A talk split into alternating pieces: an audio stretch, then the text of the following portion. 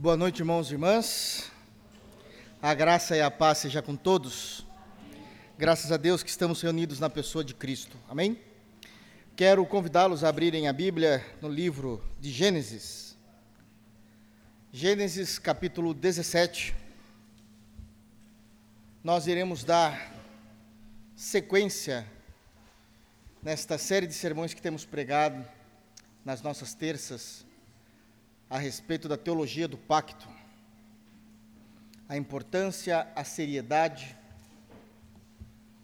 a respeito da aliança de Deus com o seu povo. Na semana passada, nós fizemos a leitura do verso de número 1 ao verso de número 10. Nós iremos refazer a leitura. Tem mais coisas para ser, serem ditas nesse texto. Amém? Gênesis capítulo 17, do verso de número 1 ao versículo de número 10. Todos acharam? É importante que todos leiam, para que possamos compreender o texto bíblico e a verdade de Deus sobre nós, sobre o teu povo. Palavras de Moisés, narrando os eventos históricos e aquilo que o Senhor falou anteriormente aos nossos pais, dizendo: Quando atingiu Abrão a idade de 99 anos, apareceu-lhe o Senhor e disse-lhe: Eu sou o Deus Todo-Poderoso. Anda na minha presença e ser perfeito.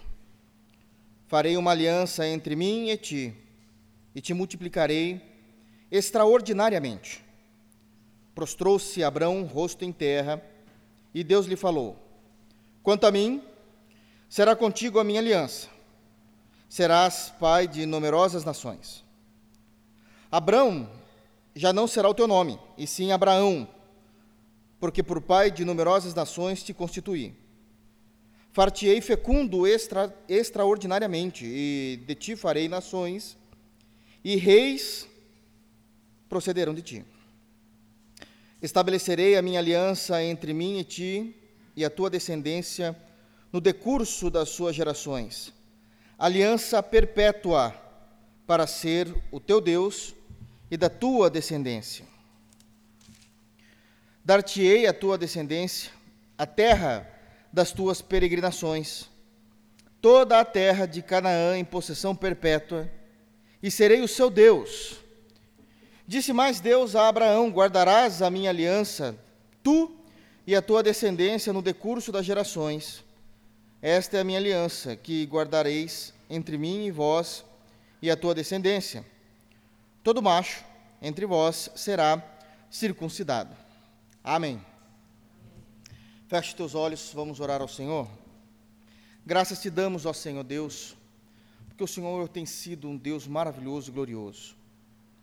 O Senhor tem se revelado a nós por meio da pessoa bendita de Jesus e quão, quão gracioso é saber a teu respeito, ouvir a tua voz, os teus ensinos. Quão maravilhoso é ver o Senhor mudando-nos de acordo com a tua imagem, conforme a tua semelhança, por causa da obra perfeita de Cristo. Senhor Deus, fala aos nossos corações, nos ensina, fale-nos por Jesus e através da tua aliança, para que possamos aprender mais de ti entender mais de Ti e transforma-nos para que possamos ser aquilo que alegra o Teu coração. É no santo nome de Jesus que nós oramos. Amém. Queridos, os irmãos bem sabem que nós temos pregado já há algum tempo a respeito da teologia do pacto e apenas fazendo um breve resumo, não de tudo o que nós falamos, porque já não há mais tempo para isso, de, principalmente naquele primeiro sermão que nós falamos, definindo a ideia de pacto, de aliança, como isso foi revelado. Mas, falando rapidamente aquilo que nós citamos até então, e que será importante para a leitura e para a exposição de hoje. Nós começamos falando e passamos na semana passada em Gênesis capítulo 12, e algo ficou bem claro para nós, que em Gênesis capítulo 12 o Senhor Deus chama Abraão e faz com ele um pacto. faz com ele uma aliança. E esse pacto agora nós sabemos que é o pacto da graça. Já falamos sobre o pacto das obras, já falamos sobre o pacto da graça e sabemos que esse pacto da graça ele foi dividido em dois períodos. O pacto da graça primeiramente foi ministrado aos nossos irmãos no Antigo Testamento. E depois da vinda de Cristo, da sua primeira vinda, da sua encarnação e de seu ministério, morte e ressurreição, sabemos que existe o pacto, o mesmo pacto, mas agora ministrado debaixo da nova aliança. Nós estamos entendendo agora toda a estruturação desse pacto e a importância que é todo crente entender a respeito da aliança de Deus com o seu povo. E uma coisa que nunca pode sair de nossa mente é de que Deus não se relaciona com ninguém a não ser que esteja debaixo do pacto. Deus não se relaciona com ninguém a não ser debaixo, dentro do pacto, dentro da aliança. E isso eu acredito que já ficou muito claro para os irmãos que têm acompanhado, é cheio de detalhes, cheio de informações riquíssimas, mas apenas tentando apontar historicamente, sem entrar muito na teologia dos textos, em Gênesis capítulo 12, é quando Deus revela, fala a primeira vez a Abraão a respeito desse pacto. Ele se revela a Abraão e fala desse pacto que ele quer fazer com Abraão e quais são os seus, os seus próprios propósitos daquilo que Deus quer realizar no mundo.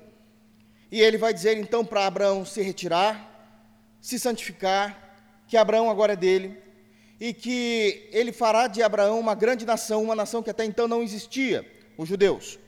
Então ele se revela a Abraão e fala a primeira vez a respeito do pacto para Abraão. Nós também andamos um pouco adiante a respeito desse assunto e chegamos em Gênesis capítulo 15. Em Gênesis capítulo 15, Deus novamente ele se revela a Abraão e ele se manifesta a Abraão.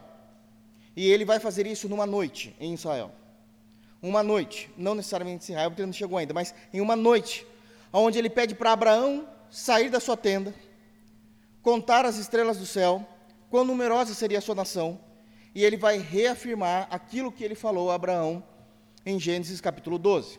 Ele reafirma isso no capítulo 15. Mas todas as vezes que Deus se revela a Abraão, ele revela um pouco mais a respeito da influência, da seriedade, e de informações a respeito do pacto.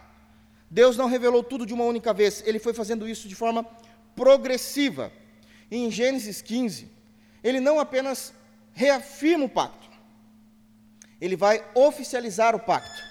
E ele vai oficializar esse pacto através de um ritual, onde animais serão divididos ao meio, mortos, divididos ao meio, feita uma passagem no meio desses animais, e Deus, e somente Deus, passa no meio desses animais, porque existe uma compreensão de que aquele que quebrasse o pacto morreria. Abraão não passou, somente Deus, e Cristo morreu. Já tratamos muito desse assunto. Na semana passada nós adiantamos um pouco mais e chegamos nesse texto. Gênesis 17. Se em Gênesis 12 ele revela e proclama o pacto, em Gênesis 15, ele oficializa através daquele ritual. Em Gênesis 17, ele vai estruturar o pacto. Ele vai trazer uma estruturação de como deveria ser entendido e vivido esse pacto. E existem informações importantes, porque a maneira como Deus se manifesta no versículo de número 1 do capítulo 17, dizendo que Ele é o Deus Todo-Poderoso, ele diz: Eu sou o Deus Todo-Poderoso, anda na minha presença e ser perfeito é diferente da forma como ele se manifesta no versículo 7, porque ele vai trazer informações a mais. Nessa estrutura pactual, ele altera o nome, o nome de um homem, porque todas as vezes que Deus se revela a nós, a ideia de nome é Deus transforma a nossa identidade, e é isso que acontece em nossa conversão, e ele faz isso no versículo de número 5. Então, Abraão já não será mais o teu nome, e sim Abraão. Então, são informações que até então Deus não tinha revelado ainda, e está estruturando esse pacto. No versículo 6, ele traz mais uma informação. Ele vai dizer que não apenas ele seria fecundo e ele seria pai de muitas nações, mas que reis procederiam de Abraão. E isso é uma informação extremamente importante na nossa história. que reis procederiam de Abraão. E aí nós entendemos que Abraão gerou Isaac, Isaac gerou Esaú e Jacó, Deus elegeu Jacó, de Jacó, doze tribos, os doze filhos, cabeças de tribo, e desses doze cabeças, Deus elege Judá, da qual viria Cristo. E da linhagem de Judá é onde Deus levantou todos os reis, legitimamente da dinastia de Deus através de Judá. Isso aqui é algo importantíssimo. Isso daqui é importantíssimo. Algo que eu não falei, e apenas cutucando a onça com vara curta, é que Judá não foi muito fiel a Deus. Judá não foi muito fiel a Deus. Porque Judá dormiu com uma mulher que não era dele. E desse ato nasceu uma criança. E a lei em Deuteronômio é claro, dizendo que aqueles que são bastardos, e isso não é xingamento, pode até ser um xingamento no século presente, mas na linguagem bíblica, bastardo é um filho fora do casamento legítimo.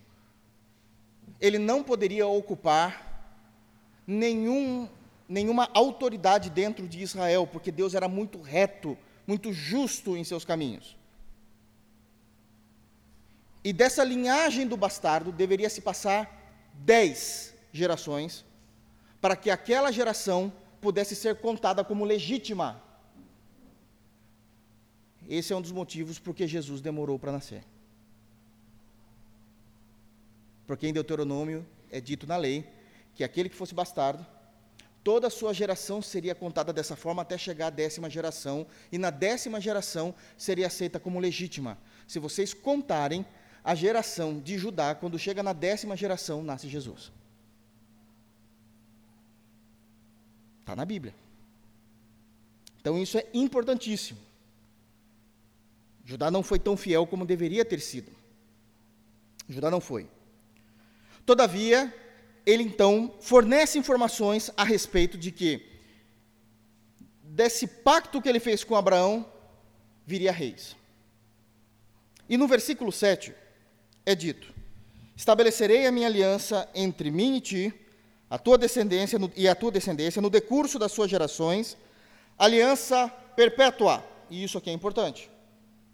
É uma informação importante de que essa aliança ela é perpétua. Ela nunca deixou de existir. Nunca. E nem deixará. Porque Deus não volta atrás com sua palavra. Eu não estou trazendo as minuciosidades, porque eu já falei disso nos sermões anteriores. E ele termina o versículo 7 dizendo: Para ser o teu Deus e a tua descendência. E aqui Deus faz algo maior e sublime. Como parte da sua responsabilidade na aliança que ele vai fazer com Abraão, da qual essa aliança é perpétua, da qual essa aliança seria é, nasceria, viria não apenas uma, uma nação, mas grandes nações, dizendo que o Evangelho chegaria a todas as nações, e que seria uma aliança perpétua. A parte que cabe a Deus nessa revelação do capítulo 17 é que Deus promete a si mesmo na aliança. E a partir de agora, a maneira de Deus se direcionar às pessoas da aliança é: eu sou o teu Deus. Não é apenas o Deus Todo-Poderoso, lá do versículo 1. Quem é o Senhor? Bom, eu sou o Deus Todo-Poderoso, anda na minha presença e ser perfeito, mas não tem pessoalidade com o ser, com o indivíduo, com o homem. A partir do versículo 7, ele passa a ser o nosso Deus. E ele começa a tratar disso o tempo todo. Eu sou o teu Deus. Deus se oferece a Ele mesmo. E percebam que não existe absolutamente mais nada, não existe nada maior que Deus possa oferecer a não ser Ele mesmo. Que Deus possa oferecer a não ser Ele mesmo. Isso é tão sério que quando Deus está tratando de assuntos que são fundamentais na vida do seu povo, ele sempre se coloca como um meio de graça. ele se coloca de uma forma maravilhosa nesse relacionamento. Os irmãos que ontem estavam no lendo a palavra, nós líamos a carta aos Hebreus juntos, e em um determinado momento Deus disse assim: que ele jurava por ele mesmo. Juro por mim mesmo. E o autor aos Hebreus continuava dizendo que Deus fez duas coisas que são imutáveis. Primeiro, que Deus não pode mentir. Então, quando Deus jura por Ele mesmo, Ele está dizendo: não tem nada maior do que eu possa jurar a não ser por mim mesmo. E segundo, porque Deus é imutável. Então, são duas considerações importantes nesse pacto que Deus tinha feito. É o que Ele está fazendo aqui no versículo de número 7. E apenas para ficar muito claro na mente dos irmãos, no texto do capítulo 17 de Gênesis que nós estamos lendo, o versículo 7 é o versículo chave para nós entendermos tudo isso, onde Deus está oferecendo a Ele mesmo. A Ele mesmo. Então, nós trabalhamos todo o contexto do que isso significava na semana passada, fomos depois para essas mesmas alianças por ser perpétua, sendo firmada isso com Isaac em Gênesis 26, com Jacó em Gênesis 28, com a bênção sobre Judá em Gênesis 49, e chegamos em Mateus capítulo 1, versículo 1, Evangelho de Jesus Cristo, filho de Abraão, filho de Davi, que tem um significado dizendo, ele é o Siló, o enviado do pacto. Amém, irmãos? Vocês se lembram de tudo isso? Qualquer coisa você escorre no YouTube. Amém? Amém? Posso continuar? Então hoje, eu quero tratar com os irmãos focados em apenas dois versículos. Os versos de número 9 e 10. Eu quero ler com os irmãos agora novamente. Os versos 9 e 10 que diz: Disse mais Deus a Abraão: Guardarás a minha aliança, tu e a tua descendência, no decurso das suas gerações. Esta é a minha aliança que guardareis entre mim e vós e a tua descendência. Todo macho entre vós será circuncidado. Amém? Então eu quero também trazer uma rápida palavra a respeito desses dois versículos. Se o versículo 7 refere-se ao compromisso, à responsabilidade de Deus nesse pacto que ele faz, os versos 9 e 10 pela primeira vez, revela a responsabilidade agora do homem no pacto. Tudo que nós falamos no capítulo 12, no capítulo 15 e até então no capítulo 17, o tempo todo era Deus se revelando e Deus dizendo qual seria a responsabilidade, o que ele faria no pacto. E tudo foi muito glorioso. Tudo foi muito glorioso.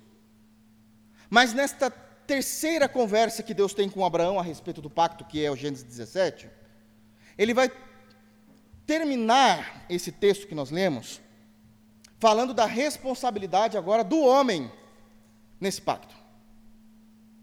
E a diferença é absurda. Porque, como eu disse, o tempo todo foi Deus quem sempre tomou a iniciativa do pacto, iniciativa da aliança. É Deus quem estipula as cláusulas dessa aliança, desse pacto. É Deus que é responsável pelo pacto. Não é 50%, 50% para cada lado, nas partes. É 99,99% ,99 da parte de Deus, 0,01 da parte do homem. Então a distância é absurda. Qual é a parte do homem? qual é a parte do homem que soberanamente, isso é importante para os irmãos entenderem, o verso 9 e o verso 10, quem está trazendo a cláusula da responsabilidade do homem não é o homem. Não é algo acordado na força de ambas as partes. É Deus quem estipula o que o homem tem que fazer. Deus. Disse mais Deus. O versículo 9. De novo, uma prova de que sempre é Deus quem realiza a iniciativa. E ele vai dizer que a responsabilidade do homem é guardar, no sentido de manter, obedecer e cumprir. Essa é a palavra guardar, que está aqui no versículo 9. Vocês irão manter essa aliança, vocês irão obedecer os mandamentos que eu tenho dado a vocês, e vocês irão cumprir isso diariamente. Todos os meus estatutos, todos os meus mandamentos, que o Senhor vai chamar aqui de aliança. É o pacto que nós temos falado. Então guardarás a minha aliança, não somente tu, Abraão, mas a tua descendência. Bom, essa descendência, Deus está falando de você e de mim. Agora a conversa ficou pessoal, não é mais teológica. Deixou de ser apenas um assunto acadêmico, agora é um assunto de vida. Não é mais apenas o Deus de Abraão, de Isaac e de Jacó, é o seu Deus também. Porque Jesus é o mesmo ontem, hoje e eternamente. Porque o Senhor não muda. E agora a conversa virou quando se colocou mais uma cadeira na mesa. E quem se assenta nessa cadeira é você. Nós somos aqueles que estarão ouvindo esse texto. Então nós devemos guardar essa aliança, não somente Abraão, mas a tua descendência, no decurso das suas gerações. E aqui uma outra responsabilidade fica clara. O pacto, a aliança, é algo que precisa ser aprendido pela igreja compreendido pela igreja e ensinado aos filhos. Não morre em nossa geração. É ensinado aos filhos, orientado aos filhos. E eles precisam entender esse pacto. Precisam entender o que é que Deus fez no universo, o que é que Deus fez lá nos céus, em seu alto e sublime trono, e como isso chegou até nós, na pessoa de Cristo. E no versículo 10 ele diz: Esta é a minha aliança, e Deus vai fazer algo importantíssimo aqui. Deus agora, depois de ter falado todas aquelas informações que nós temos pregado aqui, ele vai definir resumir a aliança. Ele vai resumir. Para que não haja a necessidade de todas as vezes que esse assunto precisar ser pauta no meio do seu povo, tenha que ser explicado tudo novamente, não há tempo para isso. Uma vez aprendido, definimos um termo. E uma vez utilizado esse termo, sabemos do que se refere o assunto. Deus vai fazer exatamente isso no verso 10. Ele diz: esta é a minha aliança, que guardareis entre mim e vós e a tua descendência. Todo macho entre vós será circuncidado. Ele vai dar um sinal ao pacto. Ele vai dar um significado espiritual ao pacto. E que nesse sinal estaria dentro dele, representando nesse sinal, toda a argumentação que nós falamos aqui desde o início do nosso sermão e de nossas pregações a respeito da teologia do pacto. Tudo isso está resumido em um sinal: a circuncisão. A circuncisão. Então, já quero adiantar aos irmãos que todas as vezes que a Bíblia fala de circuncisão, Deus está trazendo à tona toda a teologia do pacto. Ele está se referindo a toda a teologia do pacto. E hoje é sobre isso que eu quero conversar com vocês. A teologia do pacto e a circuncisão. A relação que há entre eles. A relação que há entre eles. Amém? Tudo isso para que nós possamos entender como isso é sério. Antes de qualquer coisa, eu quero parar por um momento e trazer algumas informações a respeito da circuncisão, para que nós possamos entender. E eu quero que os irmãos prestem muita atenção em tudo aquilo que será dito, porque faz parte da teologia, da doutrina, da aliança, da doutrina, da teologia, do pacto. Em primeiro lugar, a respeito da circuncisão. hoje, ela ainda existe no mundo todo, mas por razões médicas. A circuncisão, ela existe no mundo todo, mas por razões médicas.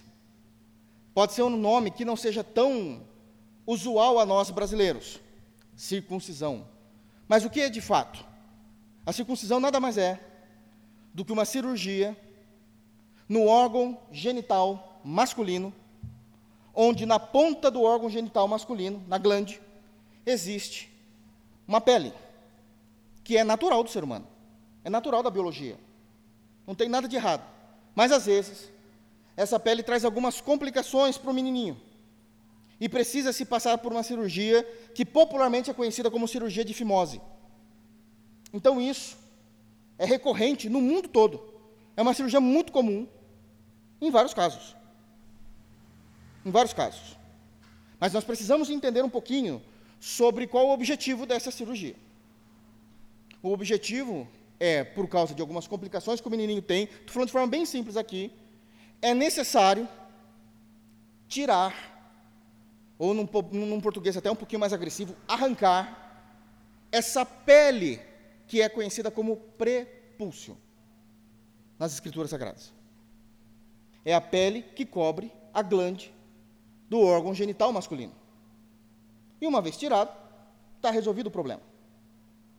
Então, no primeiro lugar, a respeito da circuncisão, existe ainda isso no mundo todo, porém por questões médicas, questões de saúde. Ok? Até aí, ok?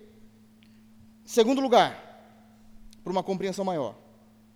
Todas as vezes que a Bíblia fala de circuncisão, a Bíblia não está, vou reafirmar aqui, todas as vezes, vou reafirmar e enfatizar, todas as vezes que a Bíblia fala de circuncisão, ela não está se referindo a razões médicas.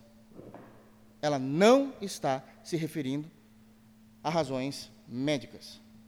Não é essa a proposta das Escrituras Sagradas, muito menos da teologia do pacto. Acreditem. Tem nada a ver uma coisa com a outra.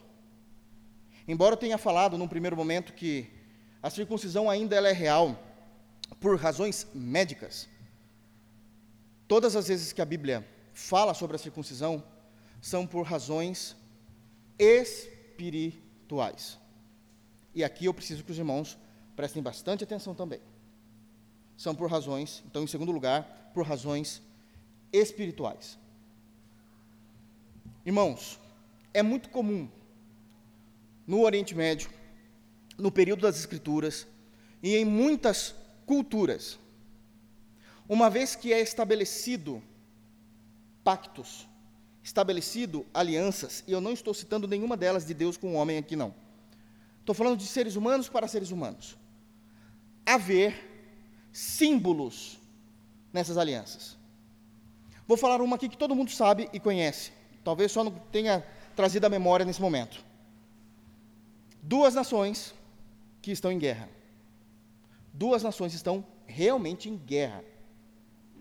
E muitas das vezes, no ápice da guerra, existe uma situação que ambas as nações entram num acordo de paz.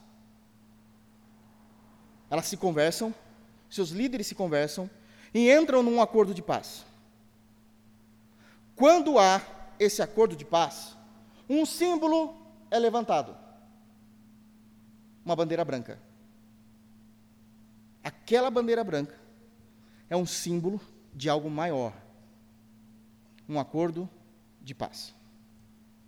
Isso aqui é muito importante para que a gente possa entender.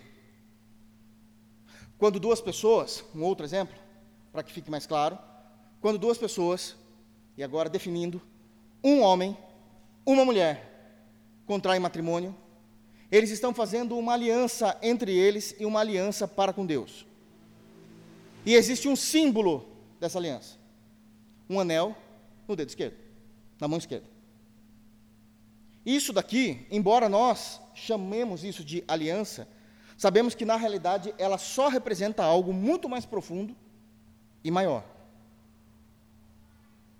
E esses símbolos é e são carregados de uma importância enorme. Enorme. Por mais simples que sejam esses símbolos. Vocês querem ver? Duas nações entraram num acordo no ápice da guerra, levantaram bandeira branca. Em um momento, numa loucura, um dos líderes de uma única nação pega essa bandeira branca e rasga. Você sabe o que acontece? A bandeira branca, o tecido branco em si, não tem valor nenhum, é um tecido branco. Ela só simboliza a aliança, mas não é aliança. Mas se rasgar aquele tecido, imediatamente inicia o bombardeio. Milhões de pessoas serão mortas por causa da atitude de uma pessoa que rasgou um símbolo. Mas existe uma guerra muito maior se um homem jogar aliança. Numa discussão, não entre nações, entre só duas pessoas. Duas unidades de pessoas. E na briga o homem tira o símbolo e joga. É só esperar Jesus voltar. A aliança, o anel em si, não é algo que de fato mantém o casamento, porque a aliança, primeiramente, tem que ser no coração. Tem que ser no coração, irmãos. Mas jogar no chão um símbolo desses, meus irmãos, isso vai ocasionar problemas seríssimos. Não vão, irmã? Não vai, irmã. Vocês sabem disso. Isso é muito sério. E vice-versa também. Eu estou explicando que, por mais simples que seja um símbolo, eles são carregados de informações profundas, tensas, sérias. Sérias. E isso também tem que ser visto na circuncisão, naquilo que Deus está fazendo, onde no versículo 10, Deus ele consegue dizer assim, ó, esta é a minha aliança, e ele não fala toda a teologia que nós falamos até aqui, todo o pacto, toda a descrição de Gênesis 12, 15, 17, ele não faz nada disso. Ele reduz tudo isso a um símbolo. Esta é a minha aliança, que todo menininho, machinho, ao nascer, ao oitavo dia, será circuncidado. Tudo aquilo que ele falou está resumido agora em um símbolo. E isso precisa ser respeitado. Porque é uma aliança de Deus para com o homem. De Deus para com o homem. E dentro dessa compreensão de circuncisão há, e do símbolo em si de, de, da circuncisão, há informações que são seríssimas. São seríssimas para a vida cristã, para a vida do povo de Deus. Eu já disse, a primeira delas é razões médicas, a segunda, razões espirituais, do qual existem símbolos que estão retratando verdades espirituais muito maior do que o próprio símbolo, ou maiores do que o símbolo. Nós vimos isso na bandeira branca, nós vimos isso numa aliança de casamento, e agora deixa eu tratar aqui um assunto com vocês ainda dentro de verdades espirituais, existe algo que o nosso Deus faz de forma padrão nas Escrituras, ao longo de toda a Bíblia. Onde Deus ele vai pegar algo natural, algo que é natural, e vai instituir naquilo que é natural um significado espiritual sobre uma realidade espiritual. Agora eu vou começar a dar exemplos teológicos. Eu falei sobre guerras, falei sobre alianças, mas agora eu vou, quero dar informações teológicas para que fique mais claro para os irmãos. A água. A água. Sem muitas discussões, nós sabemos que a água, no meio de tanta utilidade que, que existe para ela, milhões de utilidades, milhares, a água é necessária para que nós possamos tomar um banho e tirar a sujeira do nosso corpo. Essa é uma das necessidades básicas que nós, como seres humanos, temos, desde os primórdios. O que é que Deus faz? Pega algo natural, a água, e institui a água como um símbolo espiritual de uma verdade espiritual. A água, ela nos foi feita para tantas utilizações, mas referindo-se ao banho diário, Jesus, o Senhor Deus, Jesus pega essa informação, que é algo natural, e diz assim: o batismo deverá ser feito com água para a lavagem dos seus pecados. Como um simbolismo daquilo que Deus já realizou no coração daquele que agora é crente. E ele faz isso agora professando essa fé. Então a água do batismo tem um, prestem atenção no que eu estou falando. A água do batismo tem um simbolismo. Não estou dizendo que é ela quem faz. Quem faz é Jesus. Mas no símbolo da água do batismo é o símbolo da purificação da nossa imundícia, do nosso pecado, que na realidade já aconteceu. Nós só estamos nos batizando porque isso já aconteceu. Mas nós estamos confessando isso publicamente, mediante um símbolo que Deus instituiu. Um outro exemplo, o suco da vide. Para que é que serve o suco da vide? Para tomar. A gente toma o suco da vide. Mas o Senhor pega algo natural e coloca dentro de um contexto correto uma simbologia no suco da uva, no suco da vide, dizendo que num determinado contexto da fé cristã, aquilo se tornou o símbolo do sangue de Cristo, que é o sangue da nova aliança. Deus faz isso de forma padrão. Terceiro exemplo bíblico: o sangue de animais mortos. Para que é que serve o sangue? Sem entrar em questões de medicina aqui, irmãos.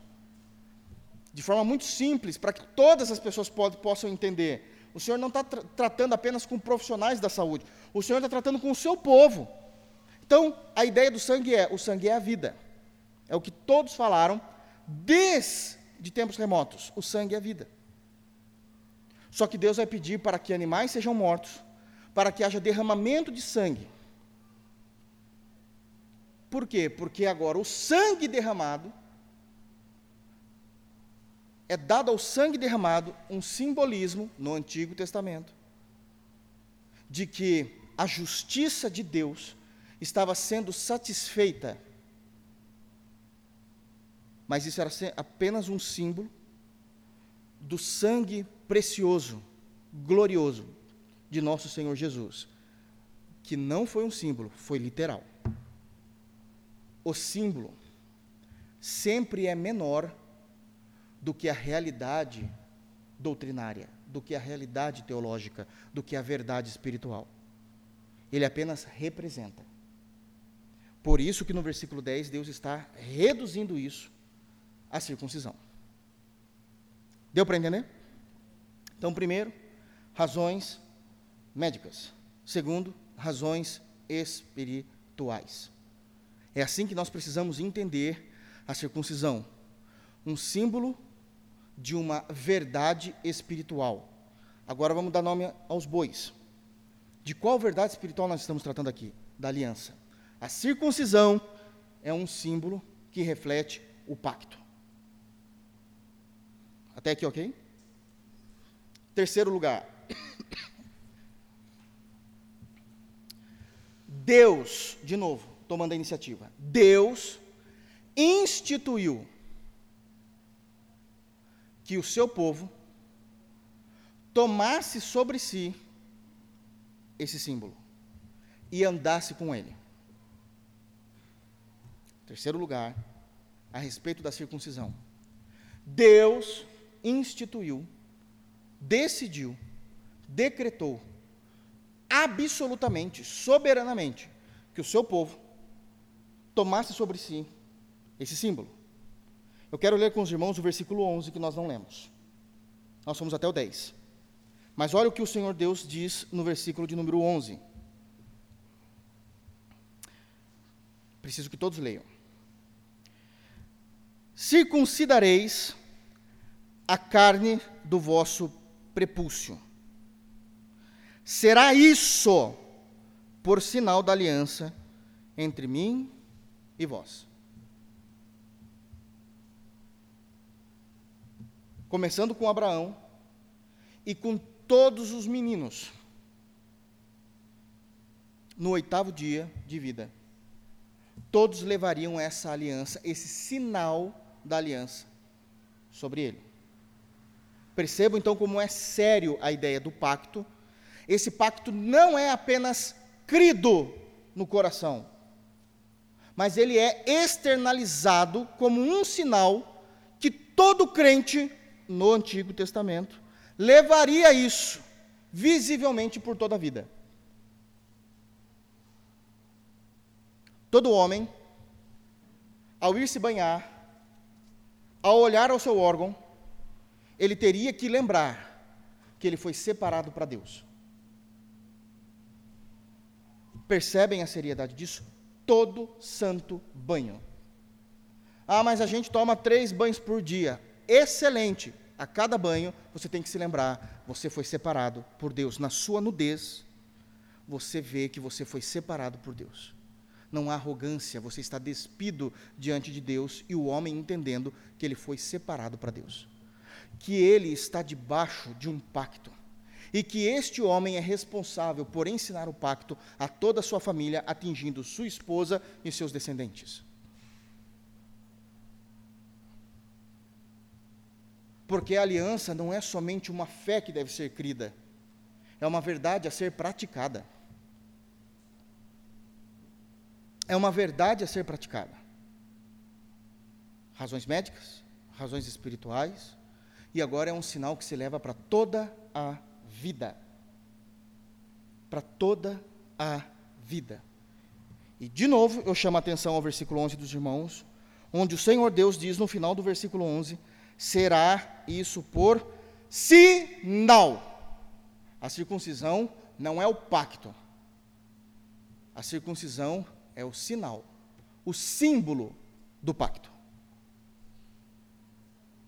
É o símbolo daquilo que Deus estava fazendo. Ok? Quarto lugar.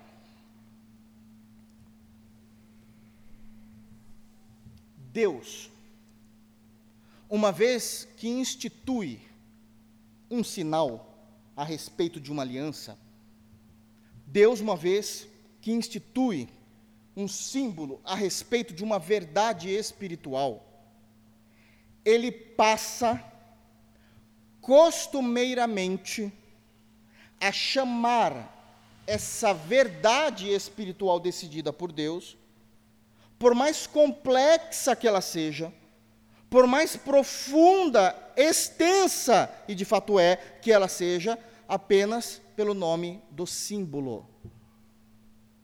E isso é uma forma didática de ser rápido na informação e pedagógico na compreensão.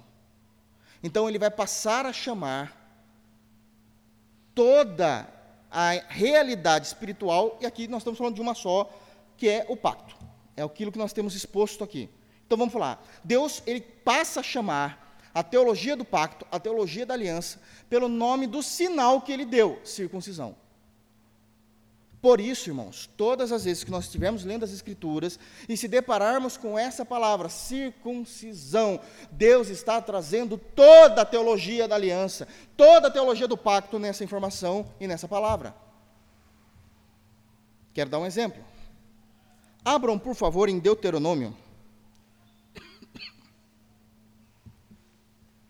Deuteronômio, deixa marcado aí que nós vamos voltar em Gênesis. Deuteronômio capítulo 10.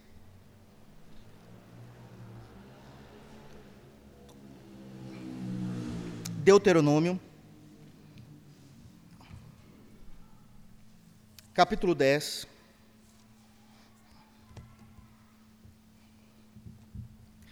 Tudo que eu estou falando aqui, eu estou tentando traçar uma estrutura agora, não da teologia do pacto, que isso já está no capítulo 17, mas estou tratando aqui, tá, traçando uma estrutura da circuncisão em si. Ok? Trazendo todas as informações, vai ficar mais fácil para nós compreendermos.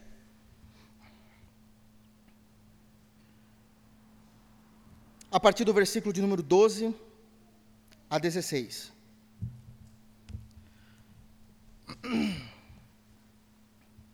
Deuteronômio, capítulo 10, verso 12, versos 12 a 16.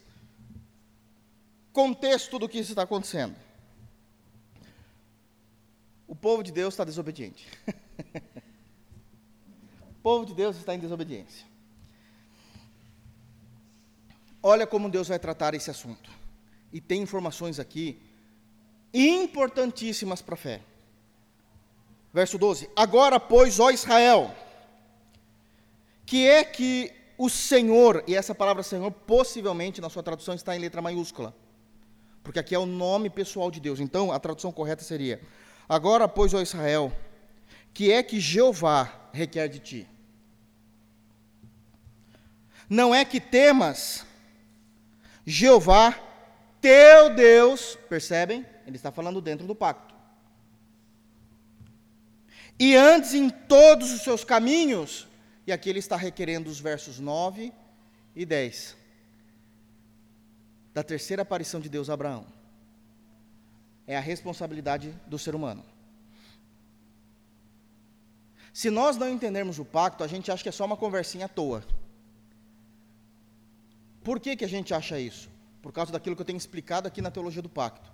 Muitas das vezes, nós lemos o texto bíblico e prestamos a atenção corretamente somente naquilo que é o objetivo central do texto. Mas nós não podemos nos esquecer que tudo que está sendo dito num texto está baseado numa teologia. Então, aqui agora a gente já consegue perceber que aquilo que o Senhor Deus está falando aqui, ele está baseando na teologia do pacto, que ele mesmo criou. Agora, pois, ó Israel, que é que Jeová requer de ti? Não é que temas Jeová teu Deus e andes em todos os seus caminhos? e o ames, e sirvas a Jeová, teu Deus, de todo o teu coração e de toda a tua alma, para guardares os mandamentos do Senhor e os seus estatutos que hoje te ordeno para o teu bem, tudo isso é teologia do pacto. Aí ele continua: Eis que os céus e os céus dos céus são do Senhor teu Deus, a terra e tudo que nela há Tão somente o Senhor, prestem muita atenção no versículo 15, ele vai trazer aqui Gênesis 12.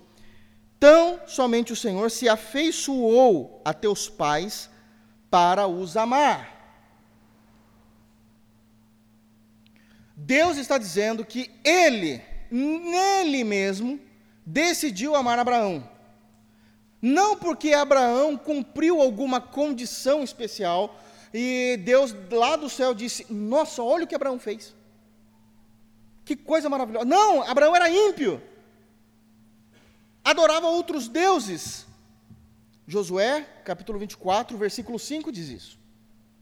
Que tanto Abraão como seus pais adoravam outros deuses, mas Deus decidiu amar Abraão. Eleição. Tão somente, verso 15, o Senhor se afeiçoou a teus pais para os amar, a vós outros descendentes deles. Está falando de nós. Escolheu de todos os povos, como hoje se vê.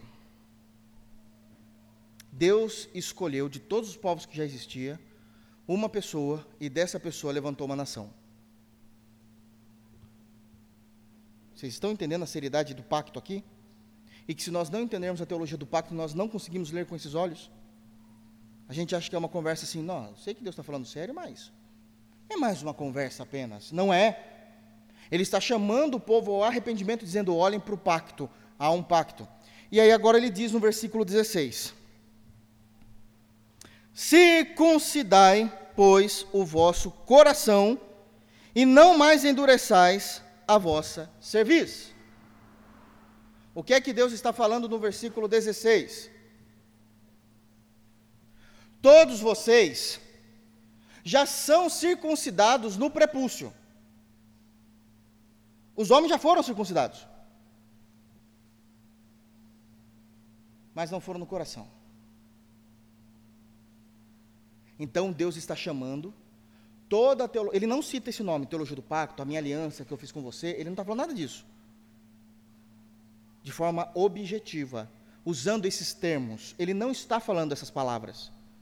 Porque ele já reduziu toda essa informação da aliança e do pacto numa única palavra, num único sinal: circuncisão. Então, essa é a quarta compreensão que nós temos da circuncisão, que Deus passa a chamar toda essa realidade espiritual, por mais pesada, profunda, extensa que ela seja, através do nome do símbolo que ele deu. Quando ele fala circuncidar, ele está falando, olha o pacto. Só que aqui tem uma informação importante. Quando ele diz circuncidai, pois, o vosso coração e não endureçais a vossa cerviz, Deus está dizendo que é perfeitamente possível existirem judeus, homens, circuncidados no prepúcio, mas nunca se converteram realmente a Deus. Ao sinal externo na vida deles, de que a aliança foi ensinada, praticada quando criança, aos oito dias de vida, mas não há conversão, não há entrega, não há vida com Deus. Da mesma forma que é perfeitamente possível existirem pessoas que semana após semana estão nos cultos, mas nunca foram convertidos. Há o argumento externo, mas não há o coração convertido a Deus ainda. E aqui é uma chamada à reflexão, porque Deus está dizendo: vocês precisam circuncidar o coração, porque o corpo já foi.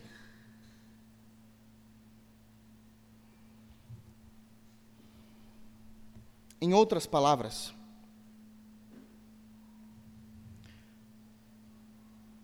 haver a circuncisão externa e não haver a circuncisão interna é desonrar o pacto de Deus. Haver somente um comportamento externo, mas não existir realmente a fé viva de Cristo em nossos corações diariamente, é desonrar a cruz de Cristo que um dia foi pregado e ensinado a nós. Isso é extremamente sério. O pacto, a aliança, não é uma brincadeira. Cristianismo não é uma brincadeira. A fé e vida em Jesus é algo que é uma entrega nossa ao Senhor ao Senhor. Então, ao longo das páginas das Escrituras, nós vamos ver Deus fazendo costumeiramente isso, chamando realidades. Por que, eu tenho usado realidades espirituais? Porque há outras, não é só o pacto, mas nós estamos tratando aqui apenas do pacto. Ah, realidades espirituais, ou no caso, o pacto, que é o que temos pregado, através do nome que ele indicou como símbolo do pacto, a circuncisão. E nós estamos vendo isso claramente no versículo 16 de Deuteronômio, capítulo 10. Circuncidai os vossos corações. Todos eles já eram circuncidados em seu corpo. Quinto lugar, voltando para Gênesis 17, nos versos 9 e 10. Quinto lugar, e aqui eu quero recorrer a uma teologia histórica. Sim, ela terá, se é uma teologia, por si só, haverá, né, existe pressupostos teológicos nela, mas com um foco histórico. Eu quero que os irmãos me permitam traçar uma linha do tempo aqui, para os irmãos entenderem a necessidade da circuncisão. Nós sabemos que o livro de Gênesis narra, no capítulo 3, a queda da raça humana através do primeiro casal. Prestem atenção no que eu vou falar, porque, como sempre eu digo, muito respeitosamente, Possivelmente vocês nunca ouviram o que eu vou falar. Pode ser que sim, mas pode ser que não. Ou da forma como eu irei falar. Porque nunca foi o objetivo normativo do texto, mas é a teologia que está por debaixo do texto. É onde está sendo sustentado o texto que está sendo dito. Então eu estou forçando o tico-teco de vocês. Ok? Gênesis capítulo 3. Nós temos a narração, a narrativa, perdão, a narrativa do pecado, da entrada do pecado do mundo através do primeiro casal, Adão e Eva. E ali, naquele momento, toda a raça humana foi contaminada pelo pecado por uma única razão. Porque Adão, ele era o representante da raça humana. Ele era o cabeça da raça humana, e nós sabemos disso porque está escrito isso em Romanos capítulo 5, que ele representava a raça humana, ou seja, que por causa do pecado de um homem todos pecaram. Ele representava isso. Em Gênesis capítulo 3. Em Gênesis capítulo 6, aquilo que era apenas uma teologia, onde Adão representava a raça humana, e por causa de Adão todos pecaram, em Gênesis capítulo 6, não é mais uma teologia, é uma prática. Não precisamos olhar mais com olhos de teólogos para o texto, mas conseguimos ver com olhos de homens e mulheres que vivem numa sociedade. Abram, por favor, vamos lá em Gênesis 6. Olha o que é dito. Aquilo que todo mundo pode dizer, ah, eu não concordo com isso, eu acho que Adão não deve. Ah, é, não, não adianta você discordar. Agora vai para a prática. Gênesis capítulo 6, versículo de número 5. Todos abriram?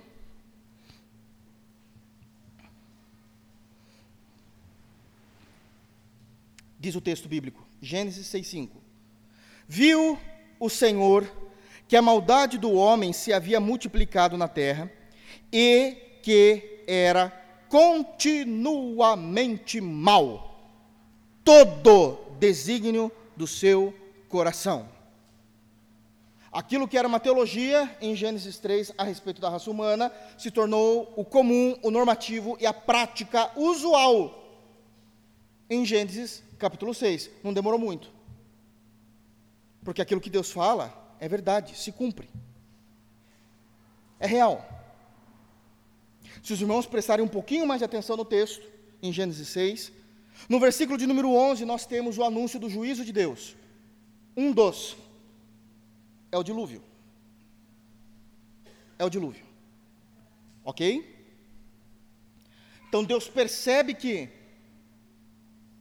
a maldade havia se multiplicado e que todo o desígnio do coração da raça humana era má.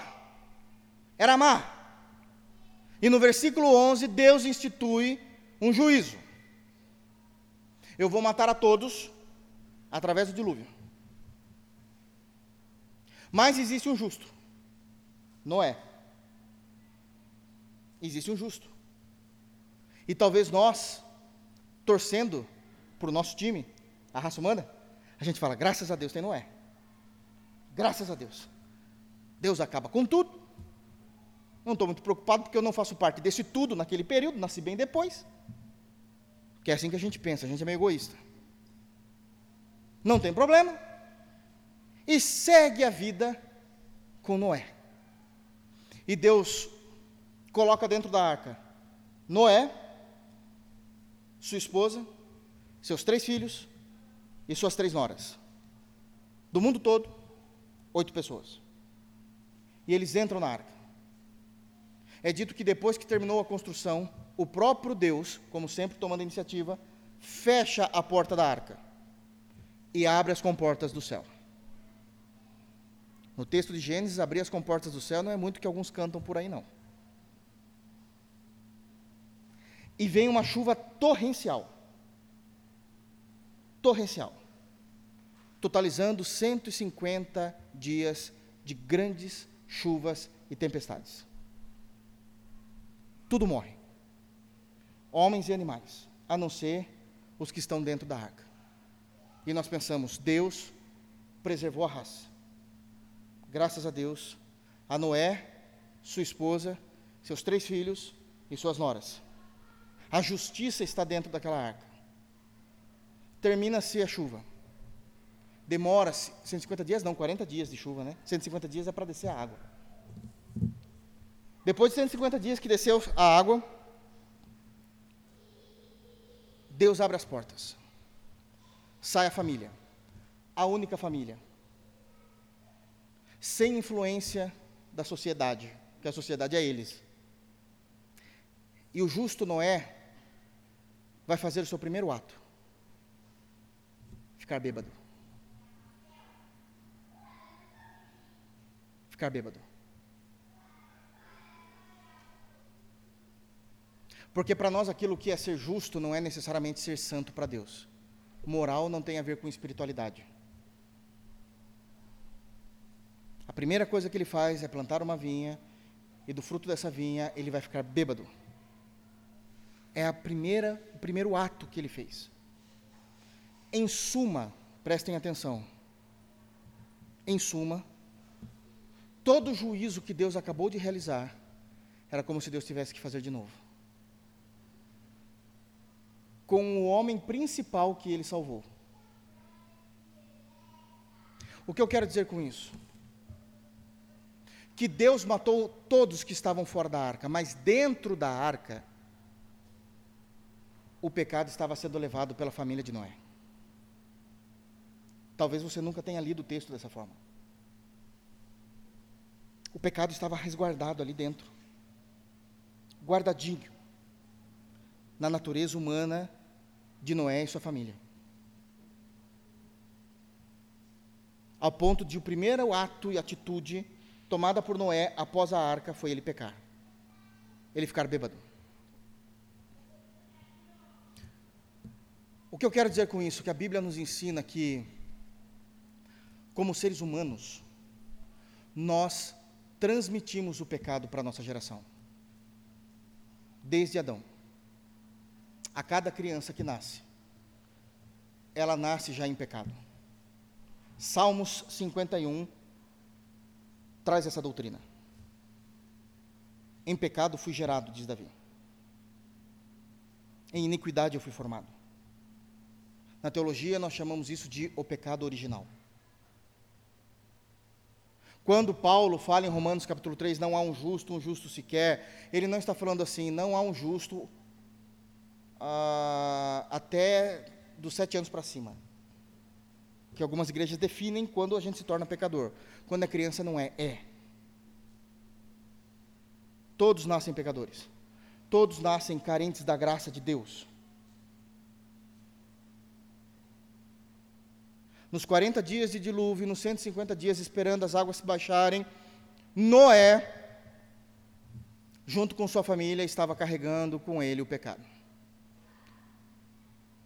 e isso seria transmitido. A grande questão é por que, que é transmitido o pecado? E a resposta é: o pecado ele é transmitido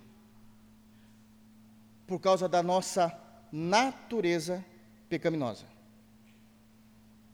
Natureza pecaminosa. E trazendo isso para a prática da vida, eu vou te falar uma informação que não vai te deixar feliz. Da mesma forma que me atormenta desde que eu aprendi isso no seminário. Nunca houve, nunca existiu um dia em que você decidiu ser pecador. Nunca existiu um dia em que você teve a possibilidade de decidir: não serei mais pecador. Prestem atenção no que eu estou falando. Eu estou falando de natureza pecaminosa, não estou falando de pecado. Natureza pecaminosa é o que somos, pecado é o que fazemos. Pecados a gente escolhe. Eu quero mentir, e eu minto. Eu quero roubar, e eu roubo. Mas natureza não se muda. Nunca houve um dia em que o ser humano teve a possibilidade de escolher qual seria a sua natureza. Nós já nascemos com a nossa natureza pecaminosa. Então já era esperado que Noé iria pecar. Deus acabou de trazer um juízo. Se não fosse a misericórdia de Deus, seria outro juízo.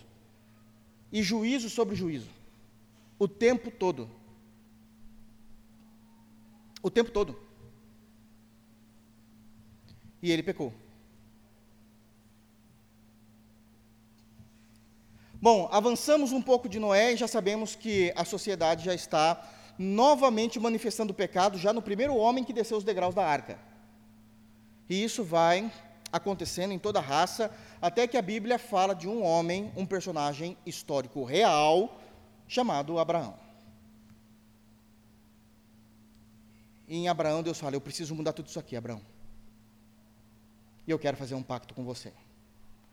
E ele faz isso no, verso, no capítulo 12, oficializa isso no capítulo 15, e estrutura isso no capítulo 17, dizendo: Agora eu preciso que você tenha um sinal. Eu preciso que você tenha um sinal. Que é a circuncisão. Para que todas as vezes que você se olhar, você tem que se lembrar que você não é como a geração passada. E a pergunta que fica é: ok, Senhor, eu entendi.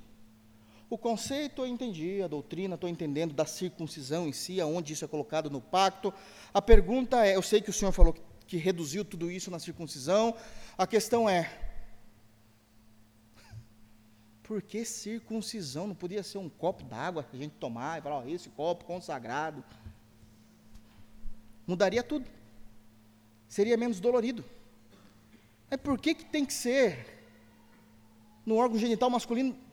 Dói, machuca. Por mais que seja criança, a dor está lá. A diferença é que possivelmente ela não vai lembrar.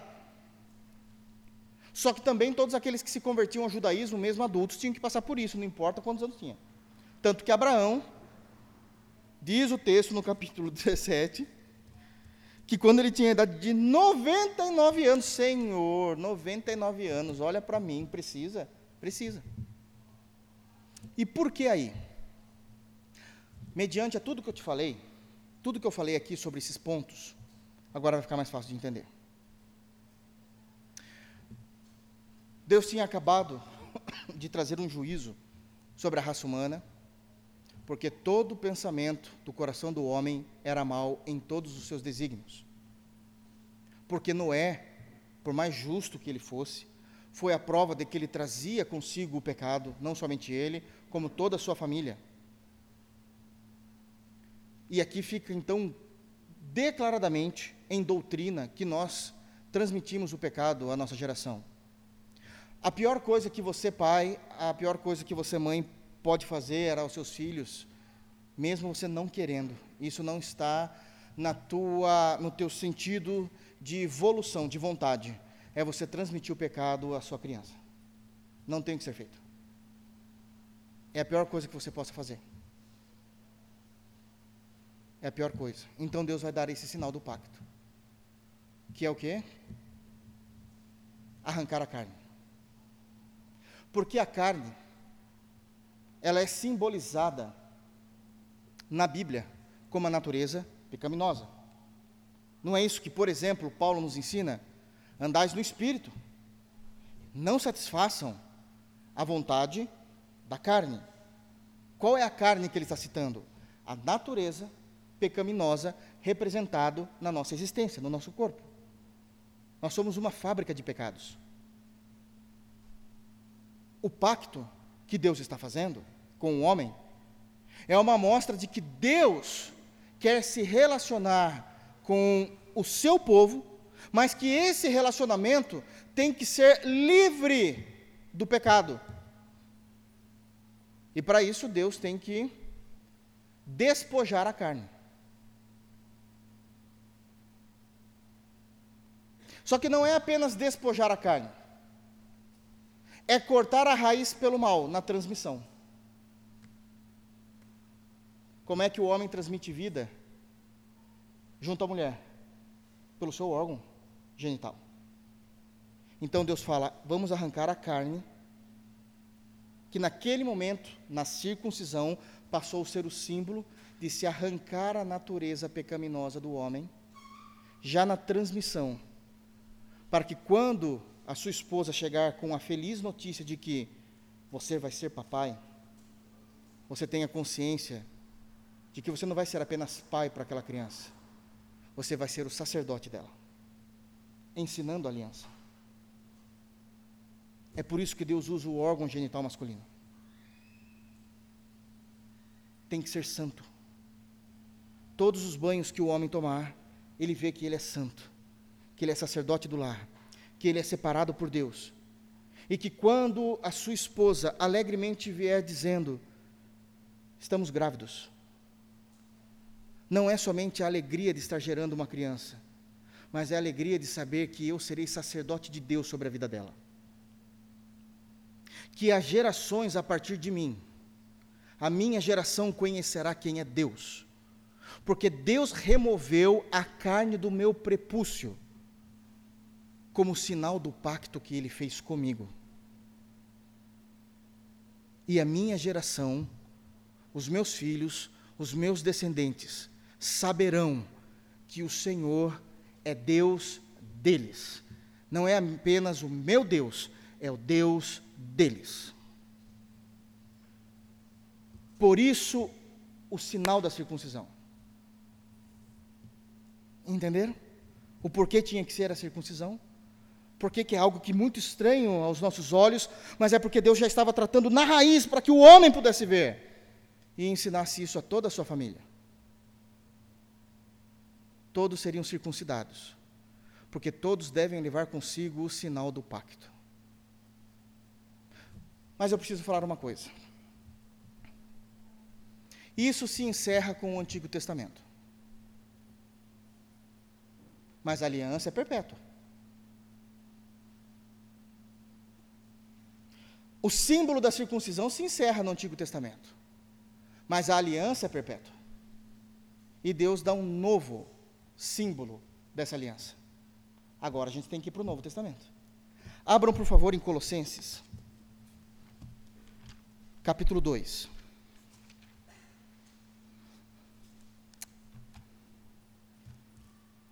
Colossenses, capítulo 2.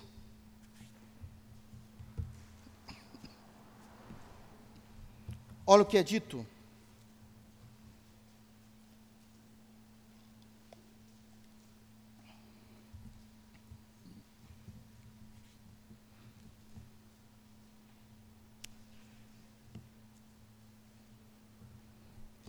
Colossenses capítulo 2, versículo 10, 11 e 12. 10, 11 e 12. O apóstolo Paulo pregando no poder do Espírito Santo, ele diz, versículo 10: Também nele, nele quem? Jesus, também nele estais aperfeiçoados. Ele é o cabeça de todo principado e potestade.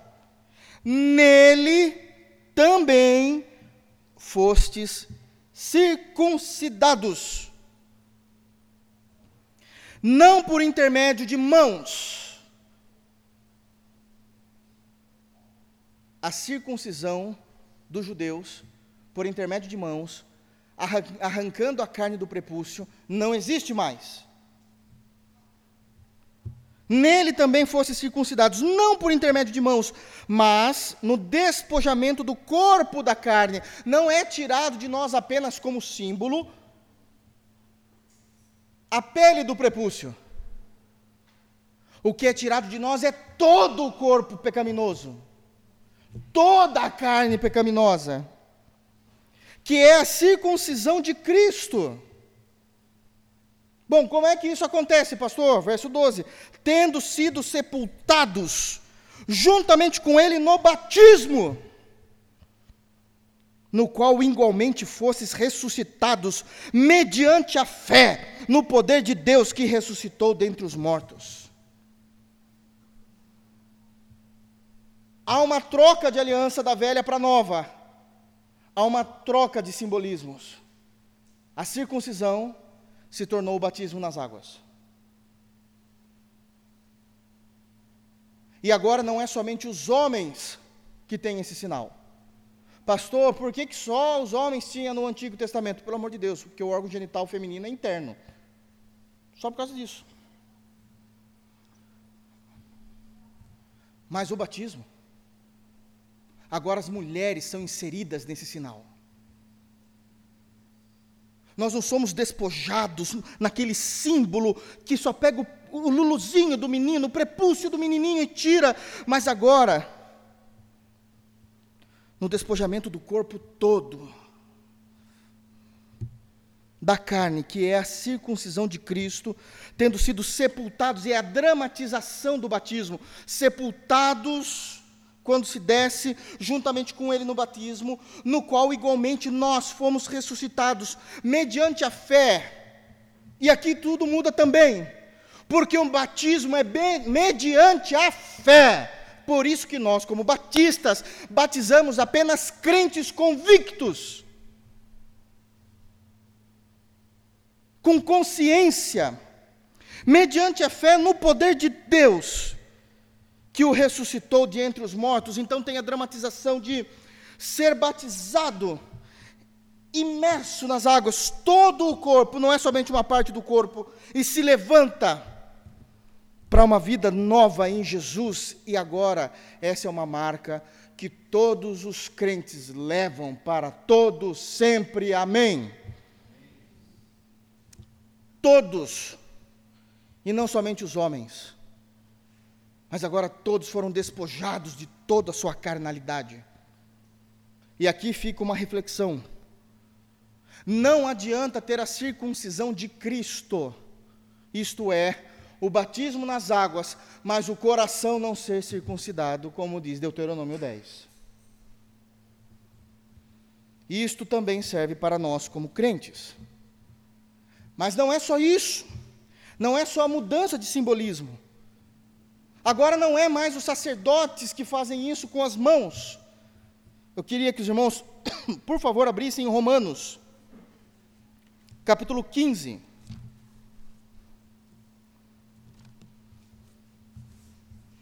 Prestem muita atenção nisso, com relação à circuncisão, como um sinal do pacto. E agora é o batismo na nova aliança. Romanos, capítulo 15 versículo de número 8.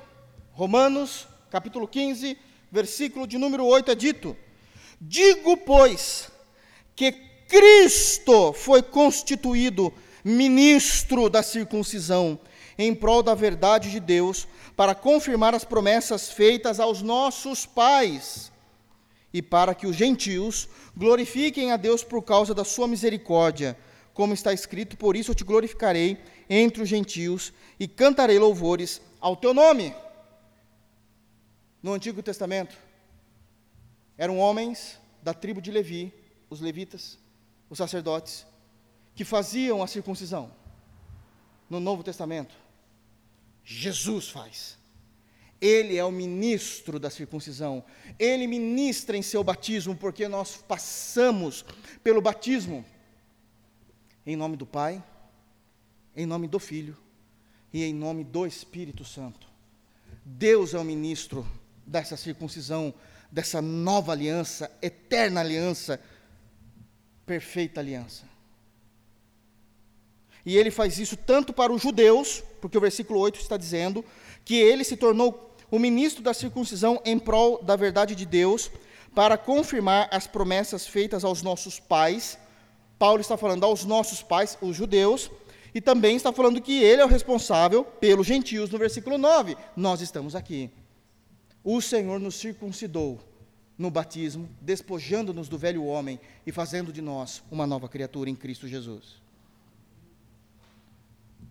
Muda-se o sinal de circuncisão para batismo, muda-se aquele a quem realiza a circuncisão, não mais são os sacerdotes, mas o próprio Cristo e muda-se a exposição do sinal. Por mais que os homens fossem circuncidados verdadeiramente, ninguém andava nu na rua. Todo mundo andava vestido. Sabia-se que eles eram circuncidados por uma questão da fé religiosa. É um judeu, com certeza, é circuncidado. Mas ninguém vê. Mas mudou-se agora a exposição disso. A exigência é maior. Filipenses, capítulo 3. Filipenses, capítulo 3, versículo 2 e versículo 3. Filipenses 3, versos 2 e 3. Olha o que o apóstolo Paulo ensina aos crentes. Acautelai-vos dos cães. Os cães são os ímpios, os incrédulos.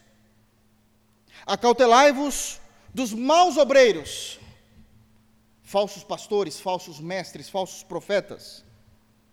Acautelai-vos da falsa circuncisão, porque muitos deles eram judeus, circuncidados no corpo, mas não no coração. São falsos. E por que precisamos nos acautelar deles?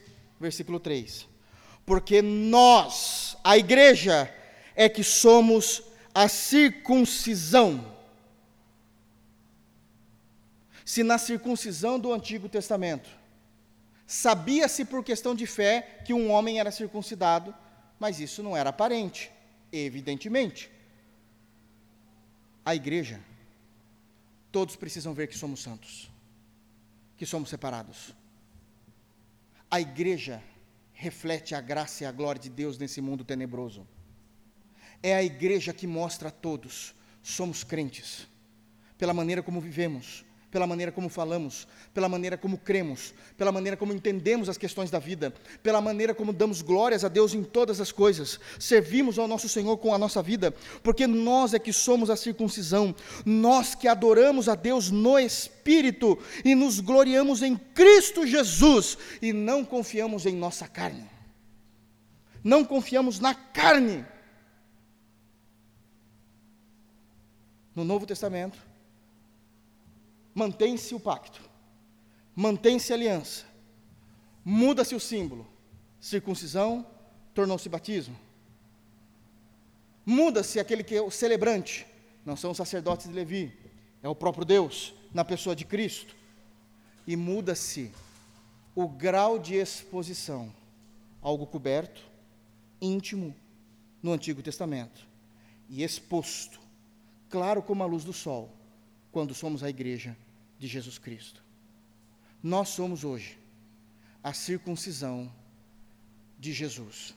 Nós somos aqueles que podemos afirmar ao mundo: o pacto é real, porque eu vivo debaixo dele. Que Deus nos abençoe em Cristo Jesus. Que sejamos a circuncisão de Cristo para todo sempre. Fiquemos de pé, vamos orar.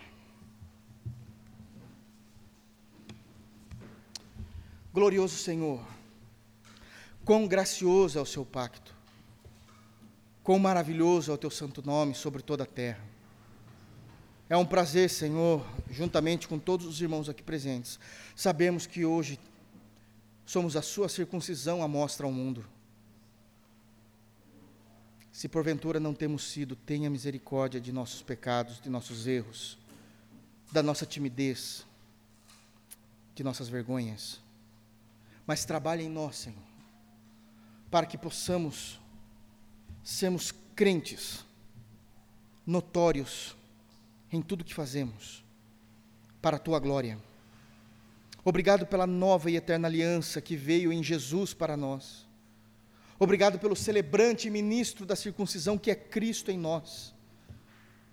Obrigado porque, em consciência, fomos batizados nas águas, Senhor, sabendo a respeito da tua verdade. Obrigado, Senhor, pela tua grandiosidade em nos amar, porque foi o Senhor que se afeiçoou a nós. Não fomos nós, Pai, que demos o primeiro passo. Nós estávamos mortos em nossos delitos e pecados, como diz Efésios capítulo 2. Mas o Senhor é riquíssimo em misericórdia e nos ressuscitou juntamente com Cristo e nos fez nova criatura, Senhor. Obrigado, Senhor, pela nova e eterna aliança, da qual celebramos e relembramos dela em toda a ceia do Senhor. Onde tivemos, Senhor, a consciência dela no batismo, e que seja algo diário, todos os dias, porque todo o nosso corpo foi despojado, e há uma nova criatura por meio da obra perfeita de Cristo cada uma pelo qual o Senhor elegeu antes da fundação do mundo e nos chamou para a sua graça. E que possamos viver, viver, Senhor, para Ti, o nosso Deus, o Deus de pactos. É no santo nome de Jesus que nós te agradecemos. Leva-nos em paz e em segurança, Senhor. Nos permita que venhamos meditar na tua palavra e continuar ruminando nessa verdade. Nos dê um sono com refrigério e que amanhã possamos abrir os olhos para viver para o louvor da tua glória. É no santo nome de Jesus que nós oramos. Amém.